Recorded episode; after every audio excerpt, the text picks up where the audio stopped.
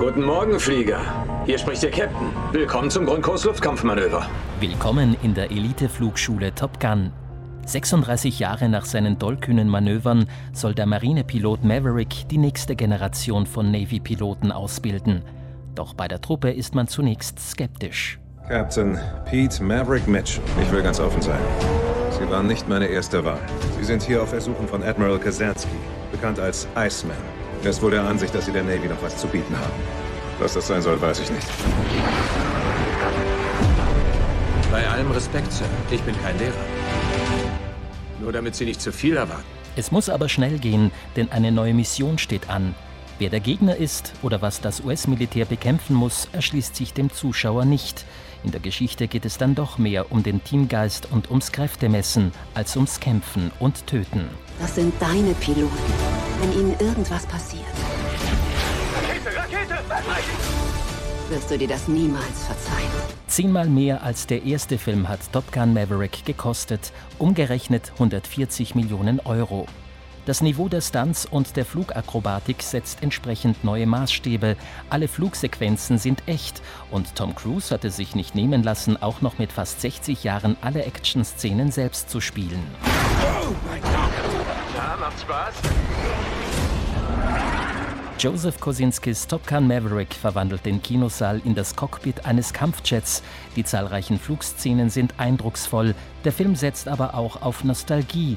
Viele Rückblicke und bekannte Gesichter wie Val Kilmer schaffen die Verbindung zum 80er Jahre Original. Die Fortsetzung mag mit großem patriotischen Getöse daherkommen und mit vielen US-amerikanischen Flaggen, die in den gut zwei Stunden durchs Bild wehen. Auch inhaltlich darf sich das Kinopublikum nicht allzu viel erwarten. Der Film ist aber trotzdem sehenswert, vor allem wegen seiner Action und eines gut aufgelegten Schauspielerensembles. Ob es eine weitere Fortsetzung geben wird, ist bislang ungewiss. Das Ende kommt unausweichlich, Maverick. Ihre Art wird aussterben. Mag sein, Sir. Aber nicht heute.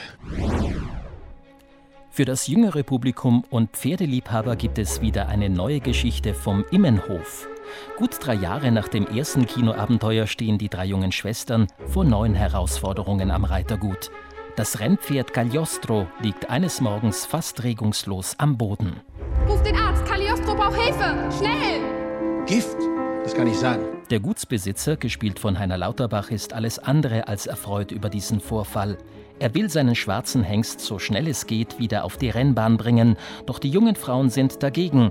Eine von ihnen haut mit dem Pferd ab. Du ist nicht da, sie ist weg. Wie weg? Wie viele Arten von weg gibt's denn? Ein Pferd und ein Mädchen lösen sich doch nicht einfach in Luft auf. Ja, und wo ist sie? Lou ist nicht in der Lage, die Verantwortung für so ein wertvolles Pferd zu übernehmen. Lou hat ihren Liebling in Sicherheit gebracht. Die Geschichte und die Figuren machen in dieser Fortsetzung keine großen Sprünge. Dafür punktet Immenhof 2 das große Versprechen mit imposanten Landschaftsaufnahmen, etwas Romantik und schwungvollen Reitsequenzen. Versprochen.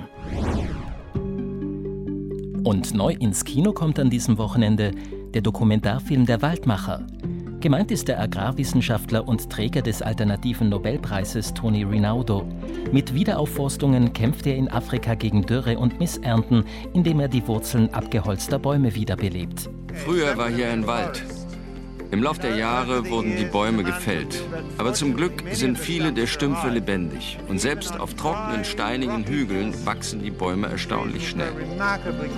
Bislang waren Spielfilme wie Die Blechtrommel das Metier von Oscar-Preisträger Volker Schlöndorff.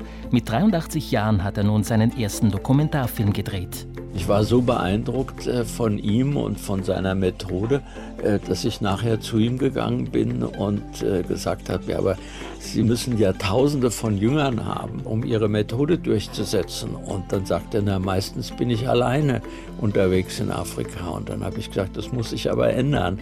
Äh, soll ich einen Film über Sie machen? Und da hat er mir so rausgerutscht, da hat er mir die Hand hingehalten, ich musste einschlagen und so bin ich zum Dokumentarfilmer geworden. Der Waldmacher ist ein gut gemachter und informativer Film über die Sahelzone und Afrikas Kampf gegen die Wüste und den Klimawandel.